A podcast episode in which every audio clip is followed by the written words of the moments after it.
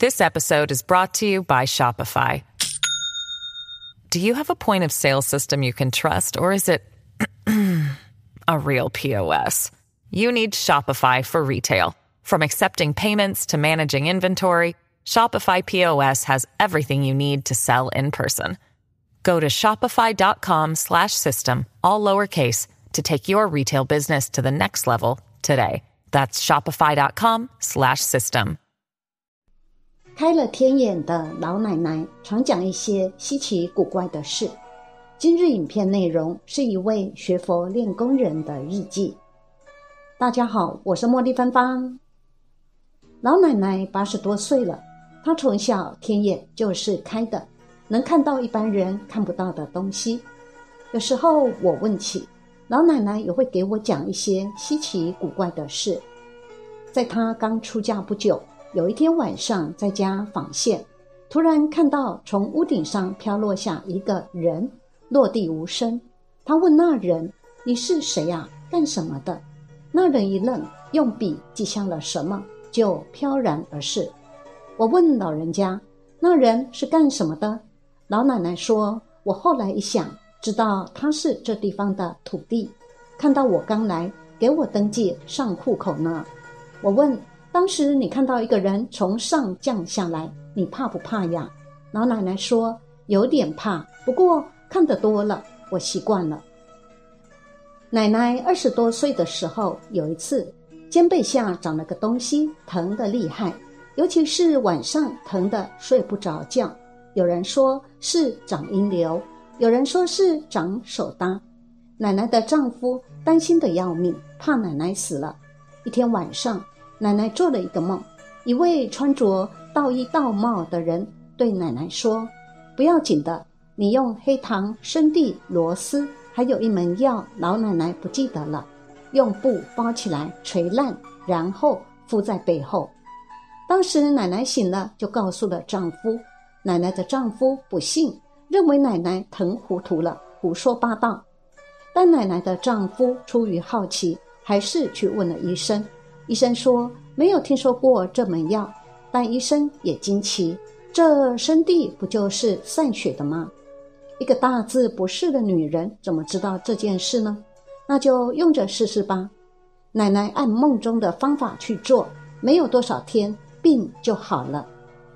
年轻的时候，她的丈夫喜欢赌博，有时候彻夜不归，有时候也不知道她丈夫在哪儿赌。有一天到了半夜，她等丈夫不归，自己就迷迷糊糊的睡着了。迷糊中感觉自己的身体出去了，但这个身体像影子一样，一下子。从房中飘出去，什么都挡不住，一直就飘到了赌场。她找到了丈夫，轻声的喊他，可他理都不理。老奶奶拉拉他，他好像也没有反应。手头的钱也输的差不多了，她一气之下一掌过去，打在丈夫右脸上，可丈夫却一点感觉都没有，像死肉一样。第二天，丈夫回到家。说脸怎么这么痛啊？她一看，发现丈夫的右脸上有五个指印，分明是被人打的。她问丈夫：“你的脸被谁打过呢？怎么有指印呢？”丈夫也纳闷：“没有谁打我呀，这是怎么一回事？”后来她看了丈夫的脸，若有所悟：难道是昨天她梦中的一巴掌吗？昨天梦中的一掌，分明就是打在这个地方啊！我开始练气功的时候，有一天我在家中打坐，老奶奶来了。那天我的房门是半掩着的，老奶奶一进我的门就急得大叫：“这是怎么搞的？发火了！这么大的火！”我连忙睁开眼，叫了一声：“奶奶！”接着说：“奶奶不是发火，是我练功身上发的光啊！”奶奶定了一下神：“哦，是你身上的光啊！”吓了我一大跳。有时候我随便坐在老奶奶面前，老奶奶看到我头顶上像早上太阳一样发光。老奶奶有时问我：“你的头上有光，别人的头上怎么就没有啊？”我说：“是我练功练出来的，只要练功，头上就会有霞光。”老奶奶又说：“你的两个朋友也练功，可我怎么看他们头上只有一点白气啊？我说，我们练的功不同。老奶奶若有所悟地说：“那你练的是真功，他们练的是假功吧？为什么他们练了这么长时间，头上都没有霞光呢？”前几年听到老奶奶讲，晚上睡觉就做梦，梦见好多人都坐在一起听课，老奶奶也去了，好大的场面啊！听课的有古代人，也有现在的人。那讲课的老师就是一个年轻人，高高的个儿，还打着蓝领带呢。可惜奶奶醒来都记不住讲了什么。奶奶叹道：“都是自己没有读书，记不住啊，是老糊涂。”我说：“奶奶，你不用担心，你没有记住，但您神的一面都记住了呢。您和神是有缘人哦。”那是神在讲法度您呢，奶奶笑了。前天我回老家看望了在病中的老奶奶，老奶奶已看不清人了。我喊了老奶奶两声，奶奶知道是谁了，连忙拉着我的手说：“云儿啊，你看我现在死死活活的，怎么办呢？拖累人呐。”我说：“奶奶，人都有老的时候，现在您不能动了，理当后人照料您啊。”老奶奶又紧紧拉着我的手说：“奶奶，说不定哪天就走路了。有一件事我得叮嘱你啊，你做事得小心啊。前几年你被那些恶物抓去，奶奶不知哭过多少回呢。我知道你是好孩子，从小就好。你还记得吗？你十岁的时候就跟着大人下田做事，泥里水里，那时集体种的瓜，哪个小孩没偷过？”你却站在一边，忍着饿和干渴。你并不傻呀，你是不想偷。你现在练功有功德，更是好人了，怎么就有恶物和你过不去呢？你千万不能再让他们抓了去啊！奶奶心疼了。我说：“奶奶，您不用心疼啊，我不会让他们抓去的，您放心好了。”奶奶接着说：“奶奶还有一事放心不下，云儿啊。”你后朝没有人啊，后朝没有人被人欺。二十年前我没有孙子，那时我的老姐姐，这是指我的祖母，归位做了神，送了一个子，还借人的口说孩子屁股上有一个痣。后来孩子落地时，果然有一个痣。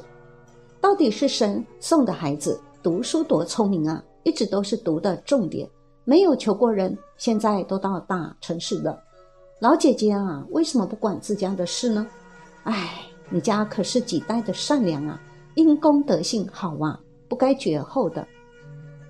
我说，奶奶不是我奶奶没管，您也知道啊，前几年都有不少龙啊凤的等在这里转世呢，后来他们都失望的走了，是我命毒啊，奶奶，命里有时终须有。命里无时莫强求。再说我是修炼人，不图这个。您也看到云儿的身体也是个孩子啊，哪有孩子生孩子的？啊？奶奶说：“是呀，云儿真会说笑话。奶奶要是年轻点，我还想为你带孩子呢。人在世上走一遭，心不死啊。现在不说多子多福吗？总不能说没有后啊。”不过，我看那些行恶霸道的儿子、孙子倒不少，都是来讨债的，来拜他的家的呢。看那些不成器的，还不如没有后人呢。奶奶问我：“我这死不死、活不活的，都几年了，什么时候归天啊？”我说：“奶奶，您是有神缘的人，您现在是在阳间多受苦，死了就没有罪受了。”奶奶说。我这一生就是生些怪病，小时候没有饭吃，常常晚上生病，大烧大冷，白天就好了。